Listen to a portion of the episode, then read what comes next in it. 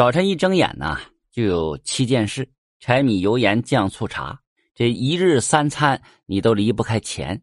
你即便是整天宅在家里，也总是会和钱打交道，掏腰包购买着日常生活用品。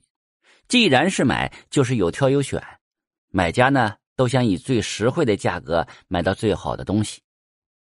然而卖家却恰恰相反了，想把最廉价的东西卖出最高的价格，谋取更大的利润。做生意赚钱，这是天经地义的事情。然而有人想发财，想昏了头，做生意急功近利，偷斤短两，以次充好，这是大有人在。这些个奸商啊，虽然一时赚了钱，但是却输了人品和口碑，为老百姓们所诟病，编排了很多笑话段子，嘲讽这些黑良心的奸商。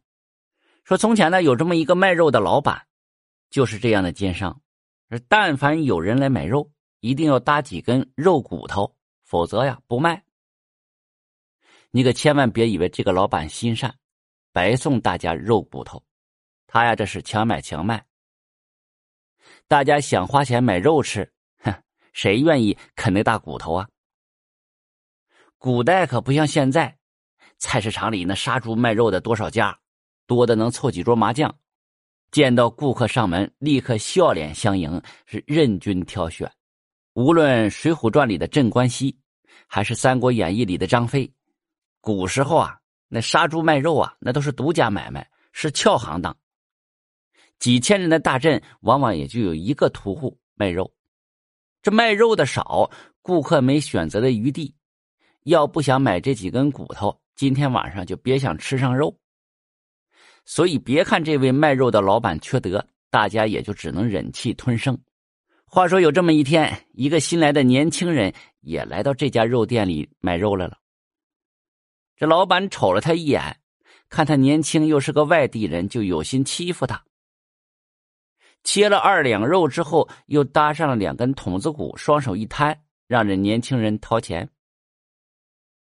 这年轻人呢，心里明白老板那点心眼老老实实的付了钱，然后给老板讲了一个故事。说有个老人有三个儿子，儿女啊各自成家立业之后，懂事孝顺，抢着赡养老人。老人就决定了，说是啊一家住一个月。儿子们也觉得这样公平，一致点头同意了。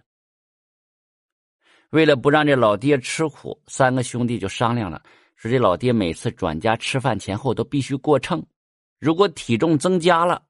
那就说明这家孝顺，如果体重减轻了，那就证明这家不孝，那其他的那两个兄弟就要收拾他。老头从老大家就住起了，这老大天天买好吃的让爹吃啊，生怕这爹掉秤啊。一个月期满，老二来接了，用秤这么一称，胖了两斤，大拇指一竖，不错，老大对爹呀孝顺。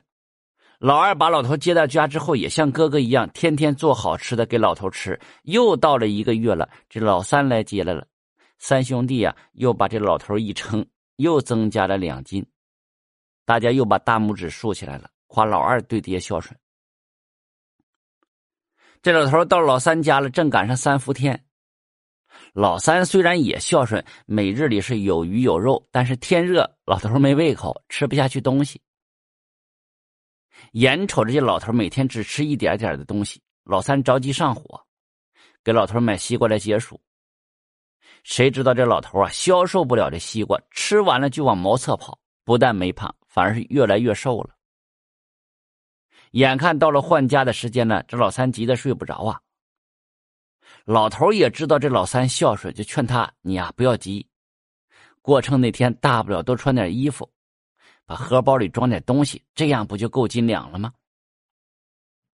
到了月底了，老大又来接这老头了，让老头上秤。老头连忙多穿了几件衣服，觉得还不够，又顺手把那几根猪腿骨揣进了怀里了。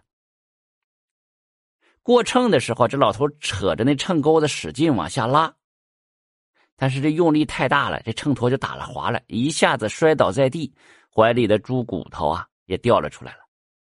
老大、老二一看，气得直跺脚，骂这老三呢：“你这个不孝顺的东西，称老子的肉你还大骨头！